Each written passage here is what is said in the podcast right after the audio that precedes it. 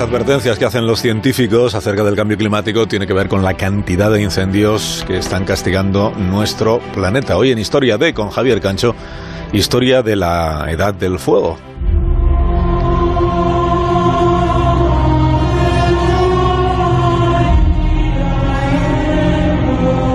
Han sido cinco las edades que la historia ha tenido fue primero la prehistoria, siendo la etapa más larga y conteniendo la edad de piedra y la edad de los metales. Vino después la edad antigua, que comienza con la invención de la escritura. Aquel fue el tiempo de Grecia y de Roma. Caído el Imperio Romano, comienza la Edad Media, la época de las cruzadas y de la peste negra, la mayor epidemia de la historia. La Edad Moderna es la del descubrimiento de América, es el periodo del absolutismo y del surgimiento de la Ilustración. La Edad Contemporánea comienza con la Revolución Francesa, es el tiempo de los derechos y de la ciencia. Lo que ahora estamos viviendo ya es una edad distinta, que podría ser llamada la edad del fuego.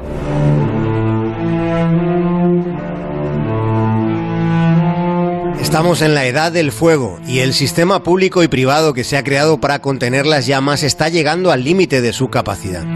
Los datos que les vamos a contar han sido publicados en el New York Times. Durante este de 2019, la Unión Europea creaba un fondo reservado específicamente para aviones con los que combatir los incendios, con contratos que permiten que su despliegue llegue fuera de las fronteras nacionales. En agosto, Bolivia alquiló el único Boeing 747 cisterna que hay en el mundo. El gobierno boliviano hizo esa contratación para combatir los incendios en la Amazonía, después de que ese avión cisterna se hubiera usado en Israel en 2019, en Chile en 2017 y en California en 2018. Antes, hace algún tiempo, solía resultar más sencillo compartir aviones cisterna gigantes para combatir las llamas. Los fuegos de California en Estados Unidos se extinguían antes de que surgieran los incendios forestales de Australia, lo que dejaba suficiente margen para preparar, trasladar y desplegar los aviones de un hemisferio a otro.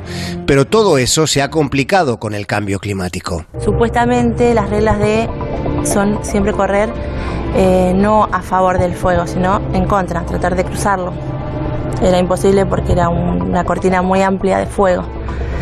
Y igualmente creo que uno en la, desesperación corre, corre a favor del fuego. Eh, bueno, yo cuando vi que el fuego avanzó por encima nuestro, se pasó por arriba nuestro, yo tiré casco, mochila, todo y salí corriendo. En el momento que escucho que mi hermana dice, me caí, relato de la muerte de una bombero en Argentina. Los bomberos necesitan refuerzos porque las temporadas de incendios son más duraderas y muchísimo más intensas. Las lumbres del mundo se solapan. Está pasando en California y en Australia, mientras que países de una misma región compiten por contratos de aviones con los que tratar de apaciguar fuegos casi insofocables. La ciencia ya ha demostrado que los incendios se están volviendo salvajes y por eso se están haciendo planes, se están trazando previsiones para un mundo que estará en llamas todo el año. Ese mundo es el nuestro, con las llamas expandiéndose por lugares donde antes no eran un problema.